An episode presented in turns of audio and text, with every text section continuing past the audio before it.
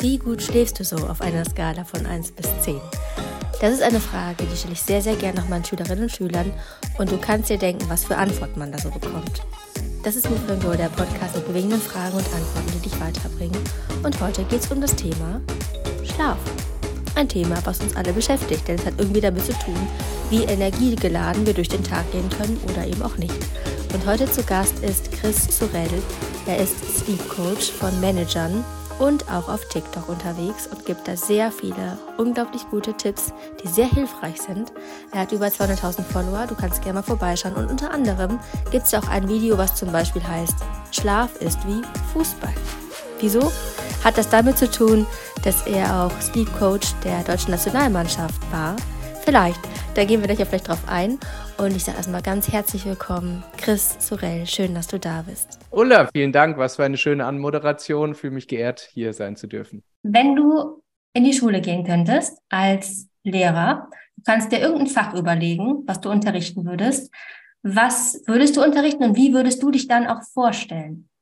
Würde je nach Altersstufe entweder HSK, wie es bei uns äh, hieß, Heimat- und Sachkunde in der Grundschule oder Biologie unterrichten, weil da die Themen, für die ich die größte Leidenschaft jetzt mittlerweile habe, wahrscheinlich am besten reinpassen. Auch wenn ich glaube, dass man vielleicht andere Fächer eher streichen könnte, um, um Zeit zu gewinnen, um über Schlaf, über Physiologie, über Energielevel etc. Äh, vielleicht ein bisschen sprechen zu dürfen. Wie würde ich mich vorstellen? Würde wahrscheinlich sagen, ich bin Schlafcoach, wo vielleicht ein bisschen äh, Gelächter entsteht, aber dann würde ich den Menschen oder den SchülerInnen äh, schnell erklären wollen, warum Schlaf nicht nur wichtig ist für, für nachts, ob man schnell einschläft oder nachts aufwacht, sondern es maßgeblich darüber entscheidet, wie gut man die Wachzeit eigentlich verbringt, weil darum geht es ja letztendlich. Und da hat Schlaf eben einen sehr, sehr großen Einfluss drauf.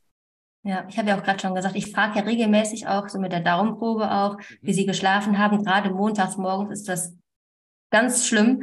Gerade montags, weil es eben von Sonntag auf Montag wieder so eine Umstellung ist, von Wochenende auf Alltag. Und Darf ich habe kurz einhaken, Ulla, weil ich stelle die Frage gerne. auch oft von 1 bis 10, was ich mir aber angewöhnt habe, dadurch werden die Ergebnisse besser und vielleicht kannst du kommentieren, wie es bei dir ist. Ich nehme die sieben immer aus der Skala raus. So, weil die meisten Menschen wählen die sieben. Die sieben ist schon okay, nicht richtig gut, nicht richtig schlecht. Das ist so ein, so ein Punkt, wo man sich nicht so ganz entscheiden muss. Äh, und wenn man aber sagt, die sieben ist verboten, dann muss man sich zumindest äh, sechs oder schlechter oder acht bis zehn entscheiden. Und wenn acht bis zehn, dann ist man schon ganz gut unterwegs.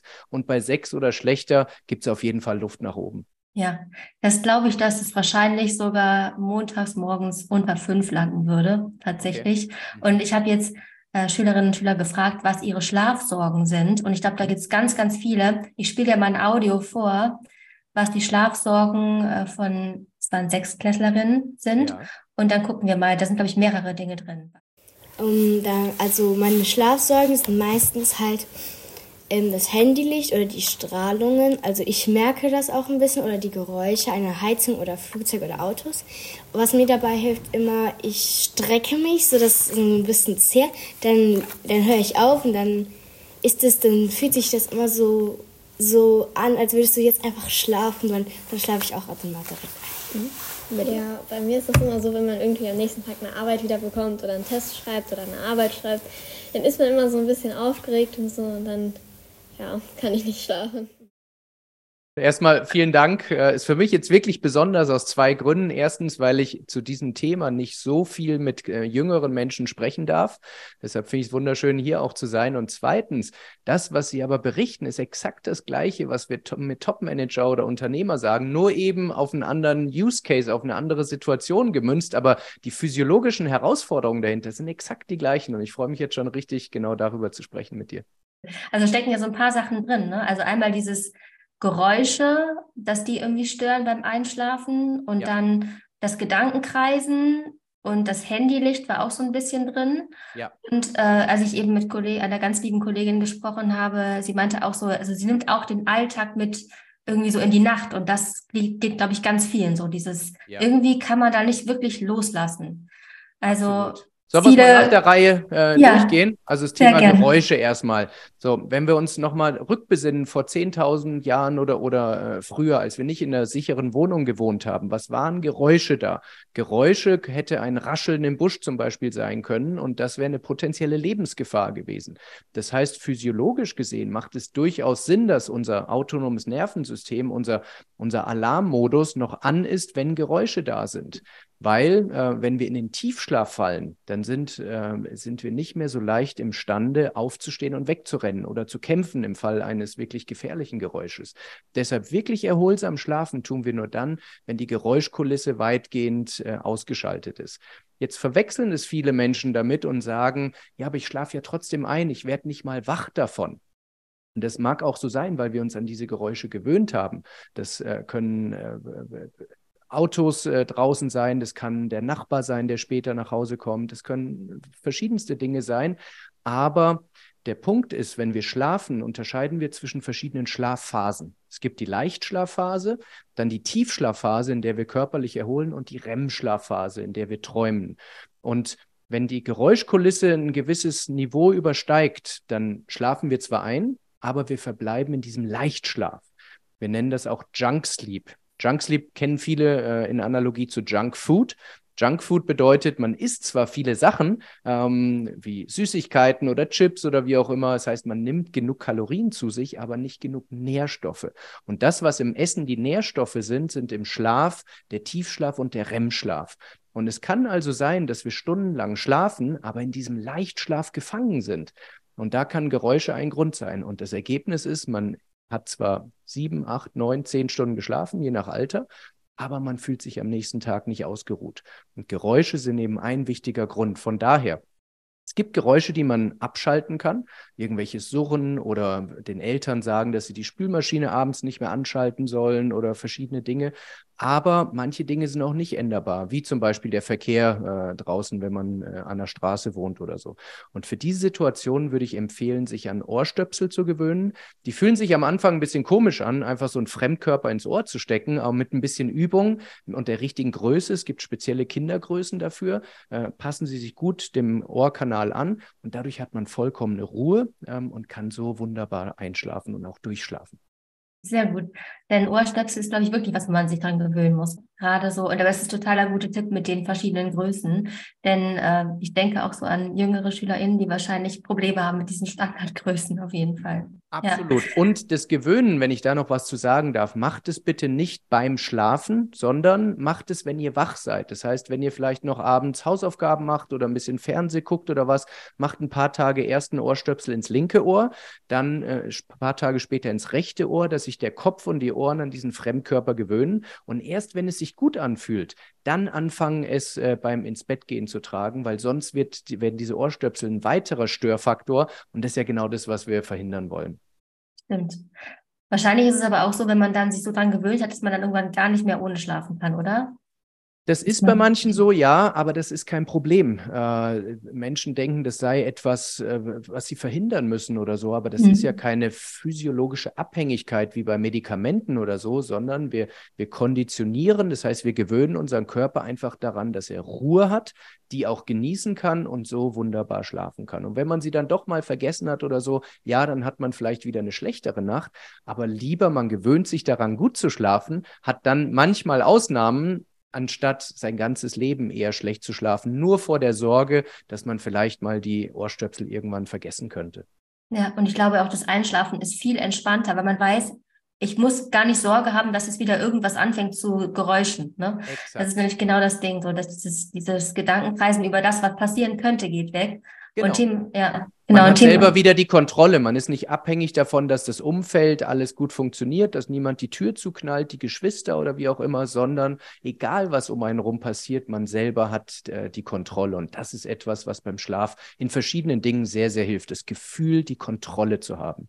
Ja, und das mit den Gedankenkreisen, ob man jetzt über die nächsten Geräusche nachdenkt oder generell über den nächsten Tag oder das, was heute war, also dieses typische, oh Gott, oh Gott, vielleicht, also das kennst du ja sicher auch von den ganzen Leuten, die dir wahrscheinlich ja. Fragen dazu stellen. Ja. Und bestimmt hat auch die Fußballmannschaft, die äh, vor der WM dann wahrscheinlich auch nicht gefragt, was sie machen können. Oder hatten die auch diese Themen mit, wie wird das Spiel und so weiter? Wahrscheinlich schon. Haben die überhaupt noch gut geschlafen? Wir haben alle das Thema rasende und kreisende Gedanken. Und im Übrigen, es ist von der Natur, von der Evolution ein, ein Vorgang, der gewünscht und gewollt ist. Denn wenn wir uns mal überlegen, über welche Sachen wir uns typischerweise Gedanken machen, als Schüler sind es noch eher vielleicht die nächsten Prüfungen oder vielleicht, wie man in der Clique ankommt oder vielleicht über das eigene Aussehen oder Person.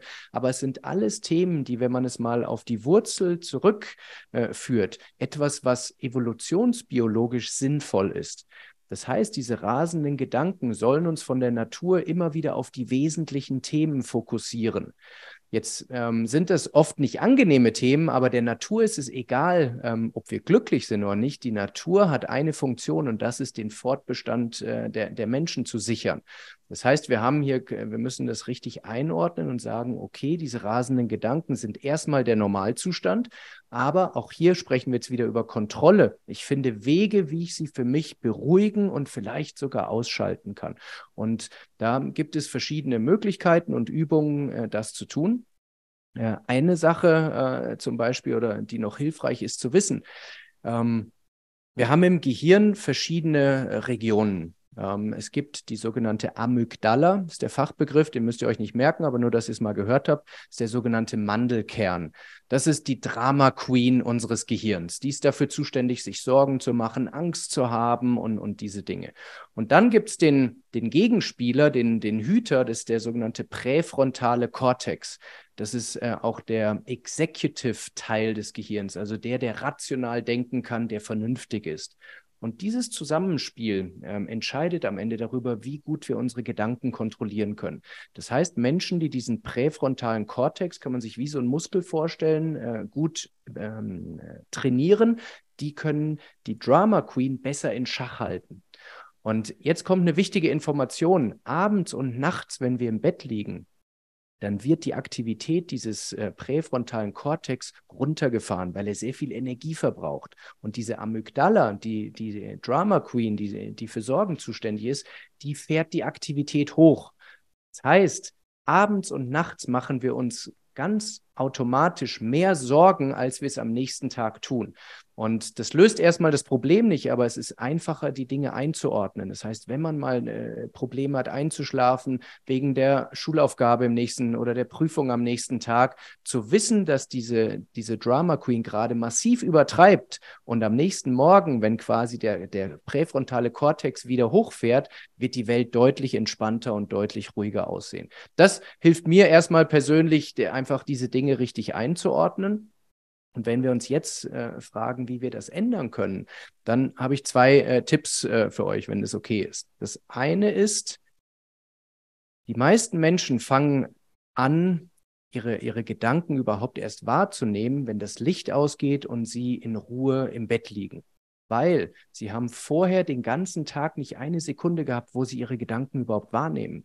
Sie waren in der Schule, äh, sie haben Sport gemacht, sie haben sich mit Freunden getroffen, sie sind am Handy gewesen, auf TikTok etc. Das sind alles Dinge, die, die Spaß machen, aber sie führen dazu, dass wir unsere Gedanken gar nicht wahrnehmen.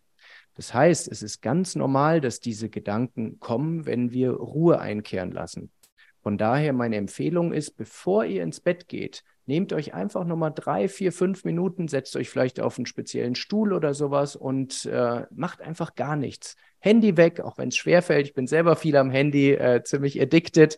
Aber einfach mal fünf Minuten vorm Schlafen gehen, nichts tun und diese Gedanken beobachten, sie vielleicht sogar benennen im Sinn von, okay, jetzt denke ich über die Schulaufgabe von morgen, jetzt gucke ich mal, wie lange dieser Gedanke noch bleibt und dann weiterziehen lassen. Wie so Wölkchen, die am Himmel kommen und gehen. Und wenn man diese Gedanken anfängt zu beobachten, dann verlieren sie die Macht über uns. Dann sind wir nämlich nicht mehr unsere Gedanken, sondern wir, wir, wir treten eine Ebene höher, gehen in eine Beobachterperspektive und sehen, dass es nur Konstrukte unseres Gehirns sind.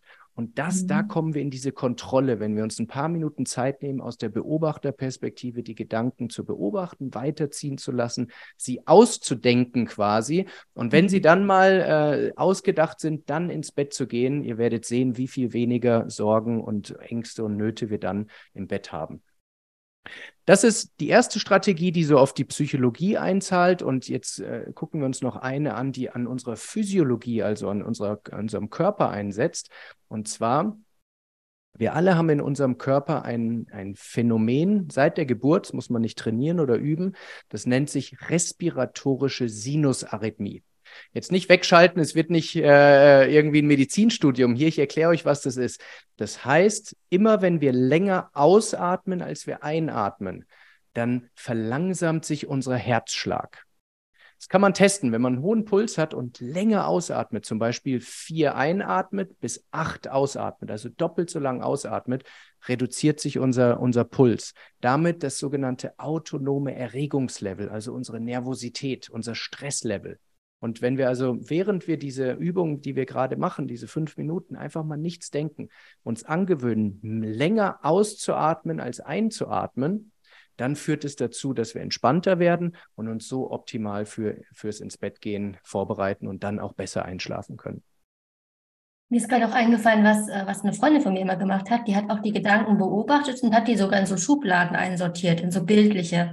Ja. Das hat ihr auch immer total geholfen. Ne? Ja, das nennt man Labeling in der Fachsprache. Also man, man sagt ihm zum Beispiel, das ist ein Gedanke oder das ist ein Gefühl. Ähm, das ist schon der nächste Schritt. Ich wollte es jetzt für den Anfang nicht zu komplex machen, aber wenn man mal diese Fähigkeit hat, in die Beobachterperspektive zu gehen, dann kann man genau das, was du sagst, Ulla, anfangen und sagen, man schiebt die in Schubladen, legt sie da ab äh, und das stärkt noch weiter diesen präfrontalen Kortex. Das heißt, so kriegt man noch mehr Kontrolle über die Gedanken und kann sie dann mit der Zeit beruhigen. Mhm. Noch eine andere Sache ist, glaube ich, auch ein Gedanke, den man hat, der mitten in der Nacht kommen kann oder auch eben, wenn man ganz lange nicht eingeschlafen ist, nämlich dieses, verdammt, jetzt habe ich ja nur noch vier Stunden, drei Stunden, zwei Stunden. Ne, diese Gedanken kennt man auch, die einen so krass stressen. Ja. Und da würde die Frage sich jetzt anbieten, wie viel muss man denn überhaupt schlafen oder sollte man schlafen? Und ähm, die beiden Sechsklässler hatten auch gefragt, wie viel du so schläfst und wann du ja. ins Bett gehst. Das wollten sie von dir persönlich auch nochmal wissen. Ja, schöne, schöne Fragen. Also das Erste und Wichtigste ist, die einzelne Nacht ist immer egal. Wir, wir sollten aufhören, uns zu sehr den Kopf zu machen, ob wir in dieser einen Nacht genug geschlafen haben. Wichtig ist, dass wir kumuliert, also in Summe über Wochen, über Monate, über Jahre auf ausreichend Schlaf kommen. Und wenn es mal vor einer Prüfung, ich habe zum manchmal meine Prüfungen in meinem Leben sind zum Beispiel Vorträge, wo ich vor vielen Menschen sprechen darf. Und da bin ich auch nervös am, am Tag davor. Und es kann mir dann auch passieren, dass ich um 3.30 Uhr wach werde und nicht mehr einschlafen kann. Oder ich habe jetzt zum Beispiel einen neuen jungen Hund, äh, könnt ihr auf Instagram ein paar Fotos sehen. Da teile ich dann auch manchmal, wenn der nachts raus muss oder so, auch dann kann ich manchmal nicht mehr einschlafen. Und es ist vollkommen okay, weil es passiert, und dafür bin ich sehr dankbar, äh, vielleicht einmal alle zwei Wochen, vielleicht auch einmal die Woche. Aber das ist vollkommen okay. Wir sollten diesen Perfektionismusanspruch loswerden, dass jede Nacht wirklich gut sein muss. Der Körper ist so robust, äh, gerade von Kindern und Jugendlichen. Wir halten das aus. Schlaf ist wichtig, keine Frage. Und wir sollten uns nicht angewöhnen, jede Nacht bis zwei Uhr zu TikToken oder zu streamen oder wie auch immer und dann nur drei, vier Stunden zu schlafen. Das ist auf Dauer zu wenig. Aber wenn es ab und zu mal passiert, erstmal entspannt und ruhig bleiben.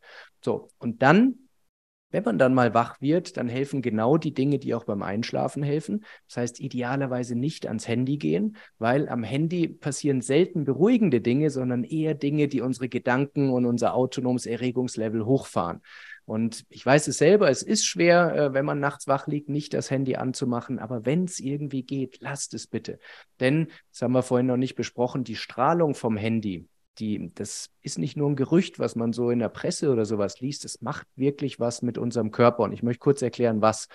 Denn wir haben in unserem Auge drei verschiedene Zelltypen. Es gibt die Stäbchen und Zäpfchen, die kennt ihr vielleicht aus dem Biologieunterricht, äh, die haben was mit Sehen zu tun. Und dann gibt es aber noch einen dritten Zelltyp, die sogenannten Melanopsinzellen. Das sind lichtsensitive Zellen. So, und wenn die aktiviert werden und erreichen wirklich schon wenige Lichtstrahlen, wir sprechen hier von Lux, Lux ist die, die Messzahl für Lichthelligkeit, dann reicht es, um die zu aktivieren. Und wenn die aktiviert werden, dann senden sie ein Signal in unser Gehirn, dass die Sonne aufgeht und der Tag beginnt. So, und dann passieren zwei Dinge, die morgens gut sind, aber nachts und abends eben nicht. Und zwar unser Schlafhormon Melatonin wird abgebaut weil das Signal der Tagbeginn kommt. Ähm, und unser Stresshormon, unser Aktivitätshormon Cortisol wird hochgefahren. Wie gesagt, das sind Prozesse, die wir morgens explizit wollen, weil wir wollen ja nicht verschlafen in die Schule gehen, sondern wir wollen mit, mit hohem Energielevel in den Tag starten. Aber wenn es nachts um zwei, halb drei, wenn wir nachts wach sind, passiert, dann ist die Nacht zu Ende. Also guckt bitte, dass ihr so wenig wie möglich Licht in eure Augen bekommt, abends äh, und auch äh, nachts. Und wenn Lichtquellen überhaupt, dann lieber bodennahe Lichtquellen weil diese Melanopsinzellen, die ich gerade äh, erwähnt habe, die scannen vor allem über Kopf äh, den Bereich, weil da die Sonne äh, normalerweise ist. Das heißt, die Biologie ist auch hier sehr schlau. Die hat so vorgesehen, wenn wir über Kopf Lichter haben, äh, dann ist es ein Signal, die Sonne scheint. Von daher, wenn ihr in eurem Kinderzimmer, Jugendzimmer oder wo ihr auch immer euch abends aufhaltet, bitte nicht diesen großen Lichtball unter der Decke anlassen, bis kurz bevor ihr ins Bett geht, sondern lieber indirektes Licht, was irgendwo äh, in, in Boden äh, oder Tischnähe ist. Super. Wie viel schläfst du denn so durchschnittlich? Ich schlafe acht Stunden und 15 Minuten äh, brutto. Jetzt, äh, wenn du schon fragst, muss ich natürlich in die Details gehen. Wir unterscheiden hier, wenn wir ein bisschen tiefer reingehen, zwischen Brutto und Netto. Das heißt, Brutto heißt, wie viel ich von Einschlafen bis Aufwachen insgesamt schlafe.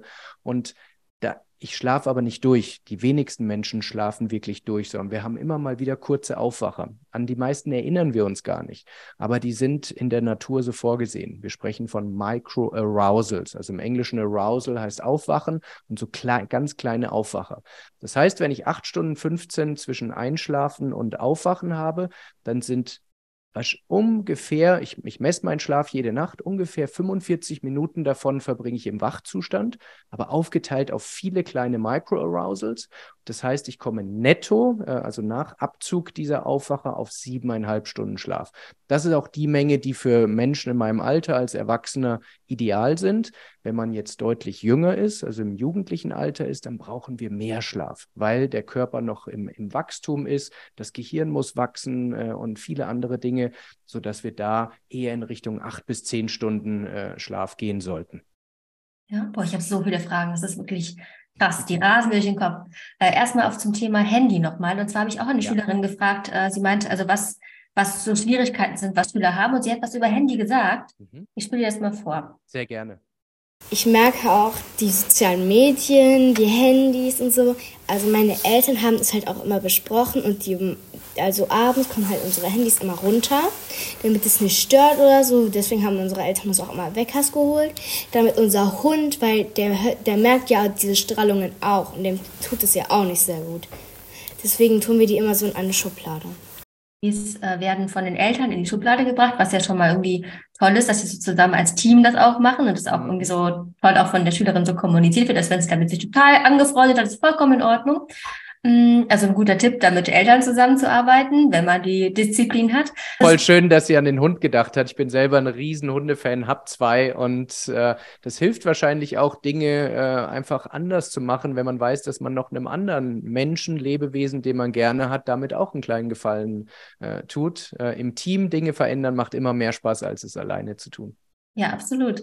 Jetzt hat sie ja gesagt, äh, wegen der Handystrahlung. Ich glaube, sie meinte aber weniger das Licht als auch die Strahlung an sich, also die WLAN-Vibes und so. Weißt du was dazu, ob das auch einen krassen Einfluss hat oder weniger, hört man ja auch. auch man ne? hört da sehr viel und man muss sagen, die, die, die Studienlage, also ich fokussiere mich auf, auf wissenschaftliche Erkenntnisse, ist da nicht eindeutig. Es gibt keine belastbaren Belege, dass es schädlich ist.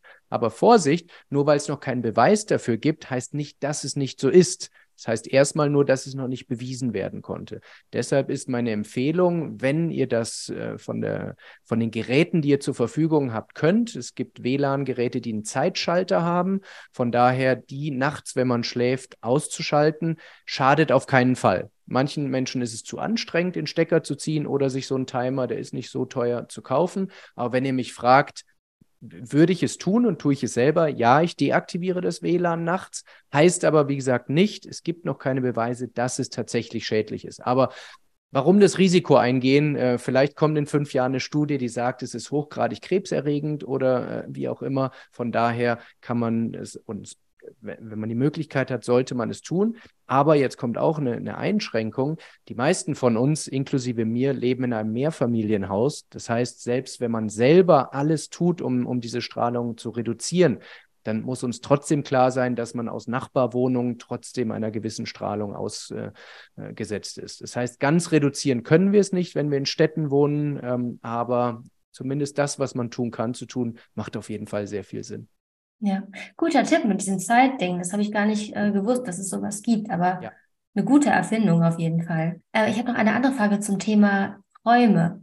Mhm. Ganz anderer, also ein kleiner Sprung jetzt was oder warum träumen wir auch dann, wenn uns viel beschäftigt, auch ganz oft so schlecht? Und ist das, wie kann man sich davor schützen oder muss man sich davor gar nicht schützen? Weil auch da wieder ähm, aus meinem Bekanntenkreis gibt es ein paar Personen, die zum Beispiel unglaublich schlecht schlafen mit wirklich krassen Albträumen und sagen, boah, ich will das nicht, diese blöden Albträume. Was kann man denen an Tipps geben? Ja, sehr schöne Frage, vielen Dank dafür, weil es ein sehr großes Feld ist und auch viele Missverständnisse ähm, äh, vorliegen. Lass uns mal starten und darüber sprechen, was Träume eigentlich bedeuten, beziehungsweise welche natürliche Funktion Träume haben. Träume finden in einer bestimmten Phase statt, und zwar dem sogenannten REM-Schlaf. REM ist eine Abkürzung für englische Begriffe, und zwar REM steht für Rapid Eye Movement, also übersetzt, die Augen bewegen sich schnell. Und in dieser Phase, vielleicht hast du schon mal äh, gesehen, wenn jemand auf der Couch liegt oder sowas, obwohl die Augenlider geschlossen sind, bewegen sich die Augäpfel unter den geschlossenen Lidern sehr, sehr schnell. Daher der Name Rapid Eye Movement. Das ist die Phase, in der wir träumen. Und Träume haben die, die eigentliche Funktion, äh, unsere Emotionen zu regulieren. Fachleute, gerade im englischsprachigen Bereich, würden auch von einer Übernacht-Psychotherapie sprechen. Klingt jetzt ein bisschen hochtrabend, aber das ist letztendlich die Funktion und ich erkläre kurz, wie das, wie das tatsächlich abläuft. In dieser REM-Phase liegt im Gehirn eine ganz spezielle Situation vor. Und zwar, immer wenn wir ängstlich sind, Sorgen haben etc., dann schüttet unser Gehirn einen Neurotransmitter aus, den wir Epinephrin nennen. Viele haben schon mal von Adrenalin gehört. Adrenalin ist äh, das, wenn es im Körper ausgeschüttet wird. Und das, der gleiche Neurotransmitter heißt einfach im Gehirn anders, und zwar Epinephrin. Das heißt, wenn wir ängstlich sind, wird Epinephrin ausgeschüttet.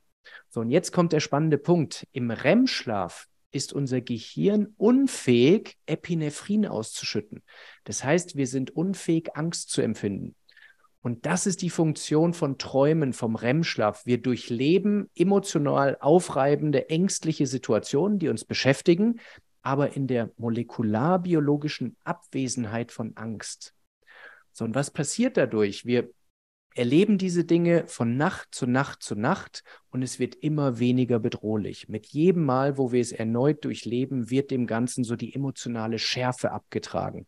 Auch hier im, sprechen englische Wissenschaftler von Cutting of the Edges, also es werden die Kanten immer mehr abgeschliffen. So, und das ist das Geniale am Träumen. Das heißt, wenn Menschen sagen, wie kann ich aufhören zu träumen, dann ist meine Antwort erstmal, sei dankbar, dass du diese, diese Übernacht-Psychotherapie hast. Es gibt Menschen, die träumen nicht äh, und ähm, also träumen tatsächlich nicht. Ob wir uns daran erinnern, ist nochmal eine andere Sache, kommen wir vielleicht gleich drauf. Aber denen fehlt dieses Ventil. Und ähm, das führt dazu, äh, dass man über Zeit einfach emotionale Herausforderungen bekommt, bis hin zu depressiven Verstimmungen, wenn dieser REM-Schlaf nachhaltig fehlt. Jetzt berichtest du von, von Menschen, die sagen, sie haben Albträume und das fühlt sich sehr nach Angst an. So, und jetzt kommt der entscheidende Punkt. Die Albträume, wo wir die Angst empfinden und uns auch daran erinnern können, sind erst am Ende, wenn wir aus einer REM-Schlafphase rauskommen und in eine Leichtschlafphase übergehen. So, und deshalb, wie gesagt, wer Albträume hat, erstmal dankbar sein, dass wir sie haben. Es führt dazu, dass wir diese Dinge, die uns im Unterbewusstsein beschäftigen, äh, einfach verarbeiten, richtig gut verarbeiten. Und die nächste Frage ist dann natürlich, warum hat unser Unterbewusstsein diese Dinge, um sie überhaupt verarbeiten zu müssen? Und das kann man dann äh, quasi, wenn man anfängt, diese Träume mal aufzuschreiben und Muster zu entdecken, dann kann man sich fragen, was in meinem Leben im, im Wachzustand führt dazu, dass mein Unterbewusstsein sich mit diesen Dingen beschäftigen muss. Und dann kann man anfangen, auch im Wachzustand bestimmte Dinge zu ändern, bestimmte Einstellungen anzupassen. Wenn man zum Beispiel immer Angst hat, eine schlechte Note zu schreiben, äh, dann kann man sich fragen, was ist das in mir, was diese Angst auslöst? Ist es, dass ich von meinen Eltern geschimpft kriege? Ist es, weil ich denke, dass andere Dinge mich, andere Menschen mich dann nicht mehr lieben? Oder welche Ursprünge hat das? Und dann kann man am Ursprung arbeiten. Aber wie gesagt, nochmal, dass der Traum erstmal ähm, da ist und sich als Albtraum anfühlt, ist erstmal etwas, was eine gute, wichtige Funktion hat. Macht es Sinn für dich, Ulla? Ja, total. Ich finde es auch total gut, dass äh, dieses mit dem, dass es abgerundet wird oder dass es so ein bisschen die, die ähm, Edges genommen werden mit der ja, Zeit. Die Denn, Schärfe. Genau, die Schärfe des, mhm. des Ganzen. Weil mir fallen so viele Themen auch ein, die ich als Schülerin selber auch hatte, wenn ich geträumt habe. Also dieses zu spät zur Schule kommen, irgendwie, das haben auch LehrerInnen tatsächlich auch. Ja. Oder irgendwie ähm, nicht vorbereitet zu sein als. Lehrperson. Genau. Das haben auch ganz viele. Also an alle, die Schülerinnen und Schüler sind. Das sind die Träume von vielen Lehrpersonen. Und, und ich kann ergänzen, die Menschen, mit denen ich zusammenarbeiten darf, die haben heute noch Träume, die ihre Schulzeit betreffen. Sprich, dass man unvorbereitet in eine Klausur, in eine Prüfung reingeht, dass man äh, vielleicht vergisst, äh, Hausaufgaben zu machen oder so. Das sind Dinge, die uns einfach auch äh, noch lange beschäftigen. Nicht, weil man konkret Angst hat, man geht ja nicht mehr in die Schule, aber das sind Ängste, dass man insgesamt im Leben, in der Arbeit oder so vielleicht nicht gut genug ist oder nicht gut vorbereitet oder so. Und das ist absolut okay. Wie gesagt, in Träumen, es ist gut aufgehoben und da wird es immer weiter abgerundet. Ich persönlich habe oft noch oder bis vor fünf Jahren, sage ich mal, einen Traum, dass ich eigentlich schnell rennen möchte, aber gar nicht vorwärts komme. Alles bewegt sich wie in Zeitlupe, fühlt sich schwer an. Und auch da bin ich auf den Grund gegangen und habe verstanden, äh, was das im Wachzustand für Ängste und Sorgen sind. Das heißt, wenn man anfängt, diese Träume zu notieren, ähm, und dann kann man ein paar der Themen, die einen vielleicht belasten, ganz gut auf die, auf die Spur kommen. Ja, wahrscheinlich auch im Gespräch mit anderen sehr gut und allein dieses, ich finde alles, was wir in dem Gespräch schon besprochen haben, es geht ganz viel auch um dieses Bewusstmachen und dieses, diesen Drama, die Spitze zu nehmen. Ja. Also in ganz vielen Punkten zu wissen, wenn man nachts wach liegt, es ist meistens viel schlimmer, als man eigentlich denkt. So, ja. ne? Oder nicht jede Nacht zählt. Und all die Dinge zu wissen und zu wissen, okay, ich kann mich, das allein dieses Wissen lässt einen voll entspannen. Ja. Das ist richtig toll. Ja. Hm, stell dir vor, du unterrichtest in der Schule jetzt und mhm was wirklich ganz oft passiert oder was man sehr oft beobachtet ist, dass Schülerinnen und Schüler mit einem Energy Drink in der ersten Stunde vor dir sitzen. Die sind noch keine halbe Stunde wach und haben schon das fast das komplette Ding ausgetrunken. Mhm. Und ja, und das zieht sich den Tag auch so durch. Also manche trinken zwei, manche trinken auch nur einen irgendwie am Mittag. Aber es gibt eben auch die einen, die das eben ganz früh schon machen. Oder auch die Lehrer, die als erstes morgens den Kaffee reintrinken. Und ich glaube, unsere Kaffeemaschine im Lehrerzimmer ist eines der häufigsten frequentierten Geräte. Mhm. Hm, was würdest du sagen? Inwiefern fördert das auch das Schlafen irgendwie am Abend oder verhindert es irgendwie das, den ganzen Rhythmus, den man so hat? Ich hoffe, du bist hier energiegeladen aus dem Gespräch rausgegangen, hast viele Ideen, was du vielleicht versuchen möchtest umzusetzen. Und das Wichtigste ist, glaube ich, wirklich dieses, mach dir keinen so einen Stress, wenn mal eine Nacht nicht so gut wird. Und dieses sich entspannen, weil man eben mehr Wissen hat, ist, glaube ich, schon unglaublich hilfreich. Du findest Chris auf TikTok und weiteren Seiten. Die verlinke ich unten in den Show Notes. Ich freue mich sehr, wenn du vorbeischaust. Und es gibt auch ein Seminar, was jetzt bald stattfindet von ihm. Es ist kostenlos nächste Woche. Ich glaube, ab dem 27. oder 28. März. Ich schreibe es auf jeden Fall unten rein. Da kannst du dich anmelden. Drei Tage Input von ihm. Ich mache das auch und kostenlos, wie gesagt. Deswegen sehr empfehlenswert. Also wenn du es früh genug hörst, do this. Ich glaube, dass Chris es auch regelmäßig mal anbietet oder ab und zu. Aber wie gesagt, es ist eher rar. Deswegen ähm, schau da auf jeden Fall mal rein. Ich glaube, dass das noch eine Vertiefung sein kann. Und freue mich, wenn du das machst. Weitere Fragen, Themenwünsche immer sehr gerne an moveandgrowpodcast.googlemail.com oder bei Instagram. Da findest du mich auf ulla-riemer.